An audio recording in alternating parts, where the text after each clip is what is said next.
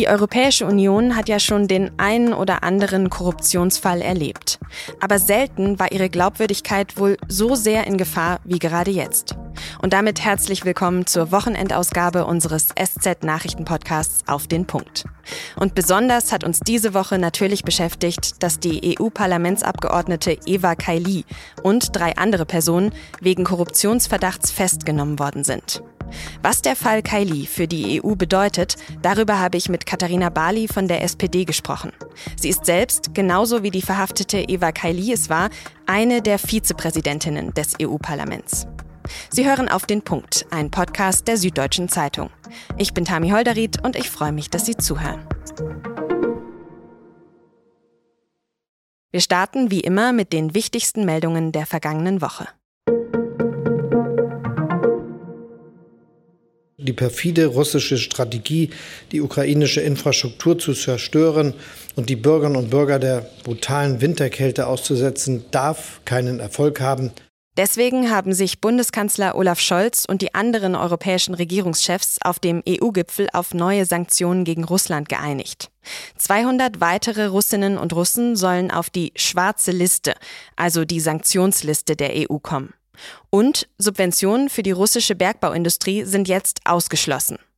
Außerdem haben die EU-Chefs weitere Kredite an die Ukraine bewilligt in Höhe von 17 Milliarden Euro. An einem Punkt wird allerdings am Montag noch weitergearbeitet. Die EU will nämlich einen Preisdeckel für Gasimporte einführen.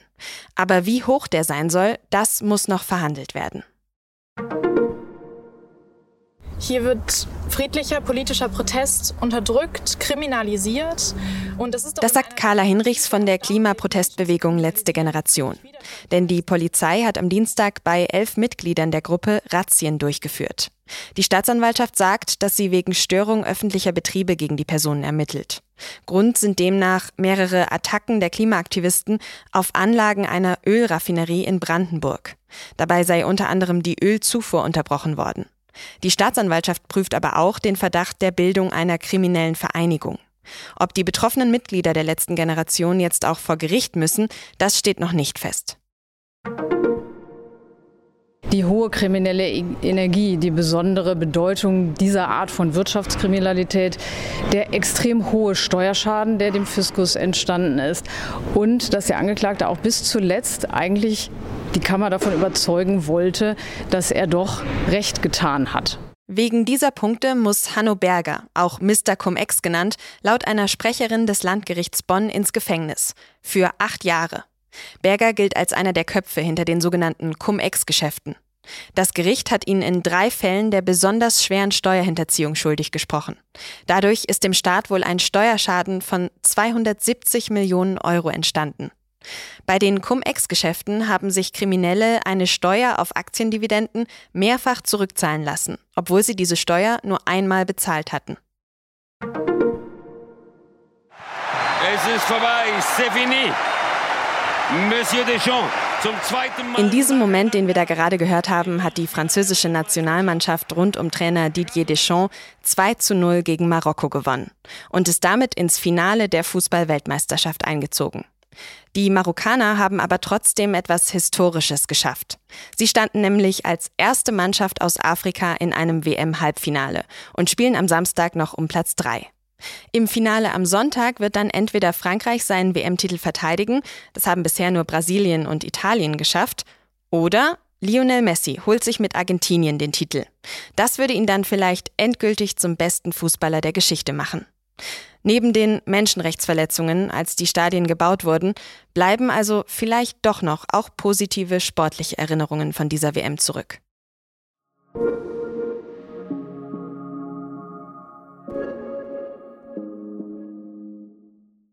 Die Bilder, die einige belgische Medien am Dienstag veröffentlicht haben, die werden ziemlich sicher in die Geschichte der Europäischen Union eingehen. Aber nicht im positiven Sinne. Denn es sind Polizeifotos und sie zeigen Geld, viel Geld. Auf manchen sieht man Stapel von Scheinen, die auf dem Boden liegen, 20 Euro, 50, 100, 200. Auf anderen sieht man bündelweise Geldscheine in einem Koffer, in einer Tasche, in Tüten. Insgesamt sind es fast 1,5 Millionen Euro. Die Polizei hat das Geld am vergangenen Freitag bei mehreren Hausdurchsuchungen an mehreren Orten in Brüssel sichergestellt. Einen Teil davon bei der damals noch Vizepräsidentin des EU-Parlaments Eva Kaili von der griechischen PASOK-Partei. Sie ist daraufhin festgenommen worden, jetzt sitzen sie und drei weitere Verdächtige in U-Haft. Die Ermittelnden glauben, dass das Geld aus Katar kommt. Kylie und die anderen sollen sich schmieren haben lassen, um die Interessen des Emirats zu vertreten. Kylie streitet das ab. Sie hat über ihren Anwalt ausrichten lassen, dass das gefundene Bargeld weder ihr noch ihrem Partner gehört. Ihr Partner, der gemeinsam mit ihr verhaftet wurde, hat allerdings laut Medienberichten mittlerweile gestanden und gesagt, dass er Teil einer korrupten Organisation gewesen sei. Außer Eva Kaili sind auch noch andere europäische Abgeordnete im Visier der Staatsanwaltschaft und müssen ihre parlamentarischen Ämter ruhen lassen. Sie alle verbindet, dass sie der sozialdemokratischen Fraktion im Parlament angehören. Die hat Eva Kaili mittlerweile ausgeschlossen, genau wie ihre Partei. Und das EU-Parlament hat Kaili jetzt auch offiziell als Vizepräsidentin abgesetzt. Und mittlerweile gibt es sogar noch einen neuen Verdacht. Die Staatsanwaltschaft vermutet jetzt auch, dass Kylie bei den Gehältern ihrer Mitarbeitenden betrogen haben könnte. Da ist also viel im Fluss und wir wissen vieles noch nicht, aber alles in allem ist das kein gutes Licht auf dem EU-Parlament. Vor allem gefährdet es natürlich massiv die Glaubwürdigkeit aller Politikerinnen und Politiker, die dazugehören. Katharina Bali von der SPD ist, genau wie Eva Kaili es war, Teil der sozialdemokratischen Fraktion im EU-Parlament. Und sie ist auch eine der übrigen 13 Vizepräsidentinnen und Präsidenten des Parlaments. Mit ihr habe ich über verlorenes Vertrauen und die Konsequenzen aus dem Korruptionsverdacht gesprochen. Frau Bali, Eva Kaili war ja nicht nur Vizepräsidentin, sondern auch ihre Fraktionskollegin. Wie eng haben Sie denn zusammengearbeitet? Ja, zwangsläufig relativ eng. Also gerade in dieser Eigenschaft als, als Vizepräsidentin ähm, haben wir natürlich an den gleichen Sitzungen teilgenommen. Das sind ja relativ kleine Gremien. Von daher kannte ich sie gut. Wir haben uns äh, in vielerlei Hinsicht äh, ausgesprochen behagt und auch teilweise laut gestritten. Jetzt sind ja bislang alle Beschuldigten in diesem Fall aus ihrer Fraktion oder haben Verbindungen zu ihrer Fraktion. Ist es denn ein sozialdemokratisches Problem? Äh, nein, das ist es nicht. Also erstens äh, scheint es so zu sein, dass es auch, also es sind ja einige wenige äh, Abgeordnete, die da im Moment durchleuchtet werden. Die sind nicht alle beschuldigt und auch vor allen Dingen aber auch Mitarbeitende. Und äh, wir hören auch, dass die Mitarbeitende auch andere Fraktionen betreffen. Aber das will ich jetzt gar nicht irgendwie deswegen kleinreden oder so. Aber ähm, die Sozialdemokratische Partei ist eine, die Rechtsstaatlichkeit und die Bekämpfung von Korruption ganz oben auf ihrer Agenda hat. Und wenn Sie sich gerade mal an die nationalen Skandale erinnern mit Maskendeals und, und äh, Aserbaidschan-Affäre und Spendenaffären und so weiter, da fallen Ihnen andere Parteien ein. Das ist für uns jetzt im Moment eine fürchterliche Lage. Ich, ich bin unglaublich wütend und enttäuscht und verstehe auch, dass, dass die Menschen so reagieren. Aber man hat leider schlechte Menschen, schwache Menschen äh, überall in der Politik und auch in der Gesellschaft. Zum Glück normalerweise relativ wenig in der sozialdemokratischen Familie. Und trotzdem scheint es sich ja in diesem Fall jetzt schon sehr auf Ihre Fraktion zu konzentrieren, zumindest. Wie erklären Sie sich das denn? Na, es scheint so zu sein, dass es eine Organisation gibt, die so ein bisschen der die Keimzelle war von dem Ganzen und das ist eben eine, die äh, ins Leben gerufen wurde von einem ehemaligen Europaabgeordneten. Und da das jetzt sozusagen die die ein Dreh- und Angelpunkt dieser Affäre ist, sind natürlich im Umfeld dieser Person, äh, auch vor allen Dingen dessen ehemalige Mitarbeitende, sehr stark im Fokus. Das, das ist der Grund. Und trotzdem hat Eva Kaili ja im November schon eine Rede gehalten, die jetzt im Nachhinein natürlich sehr eindeutig klingt. Wir hören mal kurz rein. Qatar is a frontrunner in labor rights, abolishing kafala and reducing minimum wage. Wie war das damals? Haben Sie sich da nicht gewundert, dass eine Fraktionskollegin davon spricht, dass Katar ein Vorreiter in Bezug auf Arbeitnehmerrechte sein soll? Doch, natürlich. Es gab auch heftige Diskussionen bei uns in der Fraktion über diese Rede. Aber wissen Sie, auf die Idee, dass da jemand aus dem Kollegenkreis zu Hause auf Säcken und Koffern voller Geldscheinen sitzt, das ist wirklich außerhalb meiner und auch, ich glaube, der, der meisten Vorstellungskraft gewesen. Wir haben halt im Europäischen Parlament eine viel größere Bandbreite an Meinungen, an Hintergründen, an politischen Kulturen, an Mentalitäten. Da kommt es viel häufiger vor als in einem nationalen Parlament, dass man sich sehr wundert über Wortbeiträge. In den allermeisten Fällen sind das einfach sind es andere Gründe. Also ich nehme jetzt mal ein, ein banales Beispiel, die Atomenergie. Ja, also für mich ist es auch schwer zu verstehen, wie aus meiner eigenen Fraktion Personen für Atomkraft ans Redepult gehen. Das ist aber nicht, weil die von der Atomlobby äh, bestochen werden, sondern das ist, weil die wirklich der Meinung sind, Franzosen zum Beispiel oder auch äh, Finnen oder so, dass das die beste Form der Energiegewinnung ist. Und deswegen ist. Ist das aber tatsächlich so ein guter Vergleich, weil über Atomenergie lässt sich ja tatsächlich wahrscheinlich trefflich streiten. Im Vergleich dazu gibt es ja mittlerweile tatsächlich Belege, dass in Katar Tausende wahrscheinlich ähm, Gastarbeiter auf den Baustellen gestorben sind. Also das ist schon so ein bisschen mehr schwarz-weiß noch, oder? Absolut. Und wie gesagt, also es hat diese Diskussion auch gegeben. Jetzt hat natürlich Eva Kaili äh, immer gesagt, sie ist da gewesen, sie hat sich das angeguckt. Ähm, das ist ihre Auffassung. Sie hat dann gesagt, es ist, es ist äh, noch nicht alles gut, aber es ist, äh, die, die machen da riesen Fortschritte und so weiter und so weiter. Politisch hat das bei uns für enorme Auseinandersetzungen gesorgt. Man muss dazu jetzt auch wissen, Eva Kaili hat schon oft echt schräge Positionen bezogen. Zum Beispiel, wenn es um innergriechische Diskussionen ging, wie jetzt die Abhöraffäre, die gerade die griechische Regierung durchschüttet. Also die war immer eine schräge Figur. Und ich glaube, das spielt auch eine Rolle bei diesem Ablauf, wenn man das im Nachhinein betrachtet. War man aber dann jetzt gerade, wenn man es auch im Nachhinein betrachtet, wie Sie sagen, war man da vielleicht einfach auch nicht aufmerksam genug? Ja, nachher ist man immer schlauer. Ne? Also von der nationalen Partei wissen wir inzwischen, dass die schon äh, im Spätsommer vorhatten, sie rauszuschmeißen aus der Partei. Das hatte eben mit genau diesem Abhörskandal der griechischen Regierung zu tun, der konservativen griechischen Regierung zu tun, wo sie ähm, das Abhören ihres Fraktionskollegen, des Parteivorsitzenden der Sozialdemokraten, quasi kleingeredet hat, abgewiegelt hat und der einzige Grund, warum sie nicht äh, rausgeschmissen wurde, war, dass sie damals mit Berichterstatterin, also wir nennen das Schattenberichterstatterin, für genau diesen Pegasus-Bericht war. Und äh, der, der abgehörte Kollege nicht den Eindruck erwecken wollte, er wolle jetzt irgendwie ein, Einfluss auf diesen Bericht nehmen, indem er die Berichterstatterin aus der, Frakt aus der Partei schmeißt. Das war der einzige Grund, warum die das damals noch nicht gemacht hatten. Also es war schon, schon lange äh, quasi auf der Tagesordnung, sie rauszuwerfen. Mhm. Parlamentspräsidentin Roberta Metzola hat auch weitreichende Reformen angekündigt. Jetzt sollen auch Kontakte zu Staaten außerhalb der EU meldepflichtig werden. Die werden ja bislang überhaupt nicht registriert. Warum eigentlich nicht? Können Sie uns das erklären? Also das Transparenzregister ist schon eines, was deutlich schärfer ist als die aller, allermeisten nationalen Transparenzregeln, auch, auch die des Deutschen Bundestages.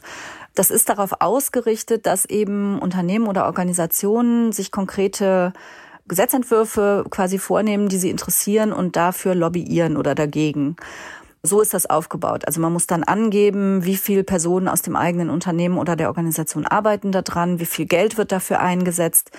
So ist das gedacht bei, bei Staaten ist es natürlich so, also bei uns laufen ständig Anfragen ein von, in der Regel sind es Botschaftern, die kommen und Anliegen vor, vortragen wollen, die ihr eigenes Land betreffen. Da geht's eben gar nicht immer nur unbedingt um, um so einzelne Gesetzesvorhaben, sondern oft um, um, um viel allgemeinere Dinge. Und deswegen waren die bisher nicht drin. Aber trotzdem versuchen ja manche Länder offensichtlich direkt Einfluss zu nehmen auf europäische Politik. Wäre es dann nicht eben notwendig, das auch zu registrieren? Naja, ehrlich gesagt, schauen Sie sich den Fall jetzt mal an. Wenn Sie sich mit Vertretungen von Ländern treffen, das ist kein Geheimnis. Also Eva Kaili hat die Fotos mit den, mit den, äh, als sie im Nahen Osten war, wo sie in den Ministerien sitzt und Regierungsvertretungen trifft, die hat sie völlig öffentlich gemacht. Das war überhaupt kein Transparenzproblem. Also die Fragen begegnen mir natürlich immer wieder jetzt in dieser, in dieser Diskussion. Man darf sich wirklich nichts vormachen. Transparenzvorschriften sind Verhaltensregeln. Jemand, der kriminell gegen Strafgesetze verstößt, und zwar gegen schwere, also da geht es ja sogar um Bildung einer kriminellen Vereinigung oder Mitgliedschaft darin, die Idee, dass sich so jemand davon abhalten ließe, weil man, weil er oder sie ein Treffen mit katarischen Regierungsvertretern irgendwo angeben muss, da muss man schon ein bisschen Acht geben. Ja, ich bin dafür, dass man jetzt solche, dass, dass wir das äh, alles überprüfen und schärfer fassen. Werden wir auch. Haben wir gestern einen Beschluss zugefasst im Parlament. Also Transparenz hilft. Vor allen Dingen bringt es auch eine andere Kultur. Aber Kriminelle können sie nur abhalten, indem sie schonungslos jetzt aufklären und auch hoffentlich wirklich eine harte Strafe folgt. Aber trotzdem muss man ja irgendwie versuchen, sowas in Zukunft vielleicht besser zu verhindern, oder? Also wenn Sie sagen, es gibt schon eigentlich genügend Regeln und ausreichende Kontrolle, was müsste sich oder könnte sich denn dann ändern? Was schlagen Sie vor? Nein, genügend Regeln, ausreichende Kontrolle, das, das habe ich nicht gesagt. Natürlich können wir noch ganz viel äh, verändern und verschärfen. Und da gibt's wirklich noch, noch einige Sachen, die man noch stärker in den Fokus nehmen kann. Zum Beispiel müssen im Moment nur Abgeordnete, die herausgehobene Positionen bekleiden, die auch auf diese Gesetzentwürfe da irgendeine Verbindung zu haben, solche Treffen offenlegen. Andere müssen das nicht, die können das freiwillig tun, so wie ich das tue. Das könnte man zum Beispiel noch weiter ausweiten. Man kann und sollte den Whistleblower-Schutz verbessern. Auch das steht in dem Beschluss, den wir gestern gefasst haben. Also es gibt schon noch sehr, sehr viele Stellschrauben, die wir verändern und verbessern können. Das werden wir auch tun, das müssen wir auch tun. Ich will nur sagen, in diesem Fall ist Transparenz äh, nicht das Problem gewesen. Jetzt haben Sie gerade schon über sich selbst gesprochen. Vielleicht ist das auch noch ein ganz guter Ansatz für uns. Wie transparent sind Sie denn selbst? Wir haben in unserer Sendung am Montag mit dem ehemaligen Europaabgeordneten Fabio De Masi gesprochen von der Linken und er hat gesagt, dass er im Sinne der Transparenz alle seine Einkünfte öffentlich macht, auch seine Steuerbescheide öffentlich ins Internet stellt. Bei Ihnen auf der Homepage gibt's ja auch Hinweise auf Transparenz, aber ich habe hab da jetzt keine Auskunft zum Beispiel über Nebeneinkünfte oder Spenden gefunden. Habe ich es nur nicht gefunden oder ähm, sind Sie da sind da die Grenzen der Transparenz für Sie? Nee, das also meine Einkünfte sind meine Einkünfte als Abgeordnete. Ich habe keine weiteren, ich nehme auch keine Spenden von irgendwem an. Ich habe äh, auch keine Nebeneinkünfte. Also auch keine ähm, Vorträge. Nein, ich nehme kein, ich nehme kein Geld für Vorträge. Äh, was ich habe, ist eine seit seit diesem Jahr eine Firma mit meinem Mann zusammen, wo er Coaching anbietet, weil er eben Coach ist und ich Mediation, weil ich äh, Mediatorin bin. Aber natürlich ist das was, da haben wir, ich glaube, zwei äh, Aufträge in dem letzten Jahr äh, gemacht. Er macht die natürlich, um Himmels Willen. Ich bin eingebunden ohne Ende, aber das ist so ein, ein Standbein, was ich mir aufbauen will für die Zeit nach äh, meiner politischen Karriere. Das habe ich bisher nicht öffentlich gemacht. Die Einkünfte sind im vierstelligen Bereich in diesem Jahr. Das ist was, was ich jetzt noch zusätzlich äh, öffentlich machen werde. Wie gesagt, vierstellige Summe im Jahr ich habe sonst keine weiteren äh, Einkünfte. Ich kann das auch jetzt nochmal öffentlich machen. Was wir verdienen, was unsere Pauschalen sind und so weiter, das ist ja alles gesetzlich geregelt. Das, das ist für uns alle gleich. Da gibt's auch keine Geheimnisse. Aber würde das nicht helfen, wenn man eben auch als einzelne Abgeordnete, als einzelne Abgeordnete sowas ja noch, noch offensiver nach außen trägt? Ja, äh, ja, also ich, das ist natürlich auch immer etwas, oder das betrifft jetzt nicht mich persönlich. Ich bin total transparent. Wie gesagt, ich erzähle Ihnen hier ja jetzt auch alles bis ins Detail. Viele meiner Kolleginnen und Kollegen sagen etwas, was ich nicht teile, ausdrücklich nicht teile, ist, dass sie das Gefühl haben, in so eine, in so eine Rechtfertigungsposition zu geraten. So, das Wort Generalverdacht fällt oft. Ich glaube, dass wir diese Krise jetzt nochmal zum Anlass nehmen werden, auch ich persönlich, um dann noch mehr zu machen. Ich glaube allerdings auch, dass es wichtig ist zu sagen, 99 Prozent aller Menschen in allen Parlamenten, also ich spreche jetzt mal für den Bundestag, die Landtage und, und das Europaparlament, sind wirklich anständige Menschen, die viel Arbeit und Zeit in diese politische Arbeit stecken, meistens es jahrelang vorher schon ehrenamtlich gemacht haben und die, ja, die auch Vertrauen verdient haben. Genau, um Vertrauen geht's dann da ja am Ende. Also 2024 wird das Europaparlament neu gewählt. Bis dahin müssen wahrscheinlich viele Menschen nach diesen Vorwürfen, nach diesem Skandal jetzt erst wieder neu überzeugt werden, dass es auch nicht egal ist, wem man seine Stimme gibt und dass man eben da Vertrauen haben kann, soll, wie auch immer, dass nicht alle Abgeordneten korrupt sind. Wie wollen Sie die Menschen denn jetzt überzeugen? Also vielleicht auch nicht Sie persönlich, sondern als Parlament, als Europaparlament. Naja, erstens, indem wir diese Fälle, die jetzt da auftreten, ähm, wirklich schonungslos offenlegen, vorbehaltlos alles sagen, was damit zu tun hat. Und dann eben im zweiten Schritt zu sagen, wir müssen unsere Regeln alle nochmal auf den Prüfstand stellen, was wir noch besser machen können und das dann auch schnell und konsequent umsetzen. Wir haben aber bei uns in der eigenen Fraktion auch schon, werden wir so eine, so eine interne Taskforce einsetzen, die auch wirklich in, in die Einzelfälle geht, in die Abstimmungsverhalten geht, um das wirklich alles äh, schonungslos aufzuklären, wie es überhaupt dazu kommen konnte. Dabei vermuten jetzt ja sogar viele, dass sich der Skandal auch noch ausweiten könnte. Rechnen Sie damit? Haben Sie da irgendwas gehört? Das ist schwer zu sagen. Ich hoffe natürlich nicht. Aber wissen Sie, inzwischen bin ich wirklich so weit zu sagen, hier hat es offensichtlich Korruption gegeben. Und wenn es die denn gegeben hat, das ist wirklich das, das Allerschlimmste, was ich mir hätte vorstellen können, dann muss jetzt eben auch wirklich alles raus. Also alles, alles, es hat überhaupt keinen Sinn, jetzt zu hoffen, dass da irgendwer, der es gemacht hat, äh, nicht, also, ne, dass da Fälle nicht, nicht an, ans Tageslicht kommen. Es muss jetzt alles schonungslos offengelegt werden und diese, diese faulen Äpfel müssen dann auch wirklich raus aus dem Korb. Sonst, ähm, das ist absolut erforderlich, damit wir als als Parlament, als Europäische Union, aber auch als Politik insgesamt Vertrauen wiedergewinnen können. Wir müssen absolut schonungslos hier vorgehen. Vielen Dank für das Gespräch, Frau Bali. Sehr gern. Und eigentlich sollte es diese Woche in Brüssel ja um Korruption in einem ganz anderen Fall gehen, nämlich darum, ob gegen Ungarn der Rechtsstaatsmechanismus angewendet wird, weil Ungarn nicht genug gegen Korruption im eigenen Land tut. Die EU-Staaten haben jetzt entschieden, teilweise Fördergelder für Ungarn einzufrieren.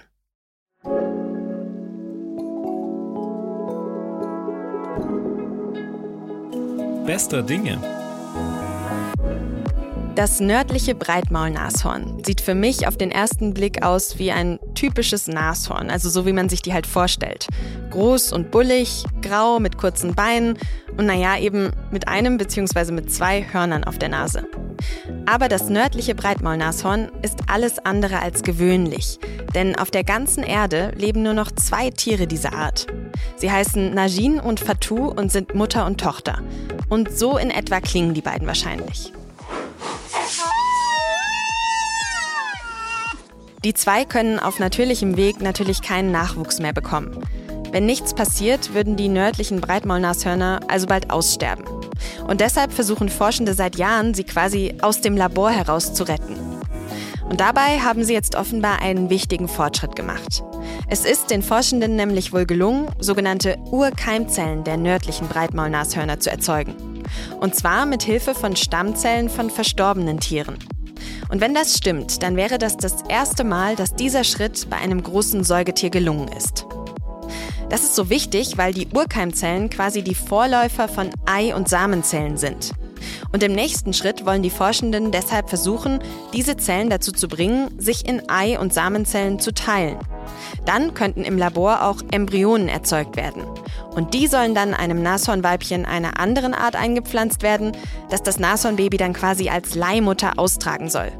Denn Najin und Fatou sind dafür beide nicht mehr fit genug. Und wenn das alles so klappt, dann wäre das nicht nur gut für das nördliche Breitmaulnashorn, denn die Forschenden hoffen natürlich, dass ihre Arbeit auch zum Erhalt von anderen Arten, die gefährdet sind, beitragen kann.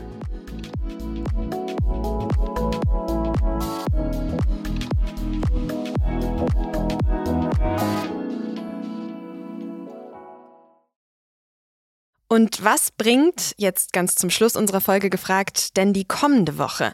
Das hat sich auch dieses Mal mein Kollege Vincent Vitus Leitgeb angeschaut. Und das hat mich zum Beginn erstmal in die USA geführt. Am Montag findet in Washington nämlich die letzte öffentliche Anhörung statt, und zwar vom Untersuchungsausschuss zum Sturm auf das Kapitol. Am Mittwoch soll dann schon der Abschlussbericht veröffentlicht werden. Und das soll dann auch bekannt werden, ob der Ausschuss dem US-Justizministerium empfiehlt, noch strafrechtlich gegen Menschen vorzugehen, die da an diesem Sturm aufs Kapitol beteiligt waren. Okay.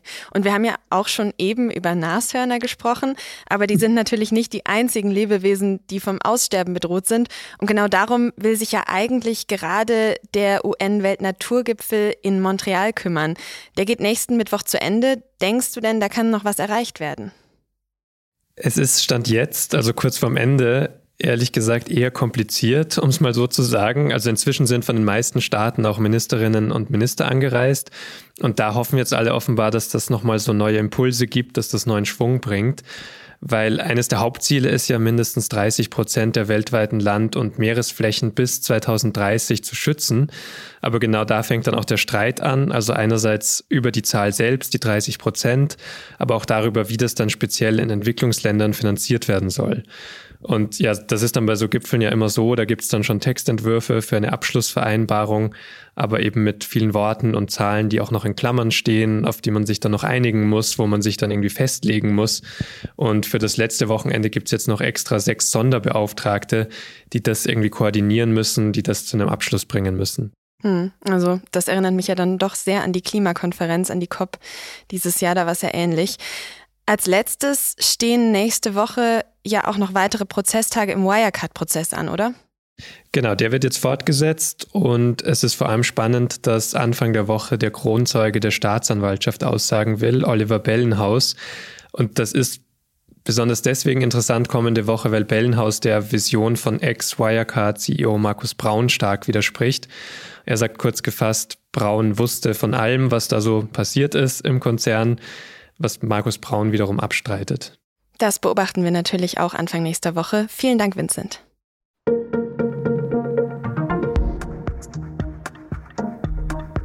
Und das war auf den Punkt am Wochenende. Wenn Sie Feedback, Fragen oder Kritik haben, dann schreiben Sie uns an podcast.sz.de. Produziert hat diese Sendung Benjamin Markthaler. Vielen Dank fürs Zuhören und noch ein schönes Wochenende.